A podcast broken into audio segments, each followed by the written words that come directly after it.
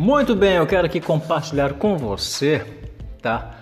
Algo que realmente está saltitante né, em meu coração, tá? Como agir diante de uma guerra? Eu tenho certeza que você quer a melhor escolha, você quer paz no dia de hoje, né? Estamos aí né, acompanhando a guerra entre duas nações, né, a Rússia e a Ucrânia.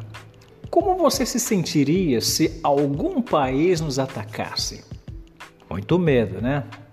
Lembro da história bíblica de que um país foi atacado.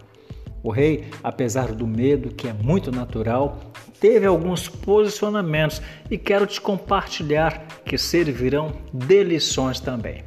Em primeiro lugar, fale com Deus a respeito do que esteja te atacando.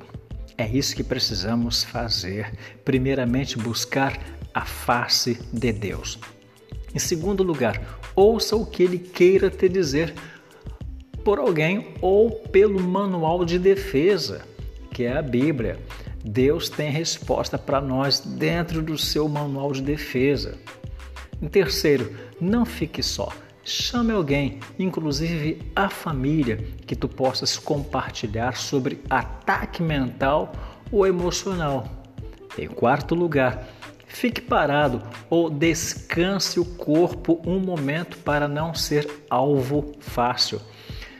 Se você não proteger a sua mente, o seu corpo fica comprometido também. Sabia disso? Então cuida da mente, cuida do coração e consequentemente ou resultantemente, o seu físico, o seu corpo estará protegido. Em quinto lugar, cante ou adore para que o inimigo e seus ataques sejam espantados.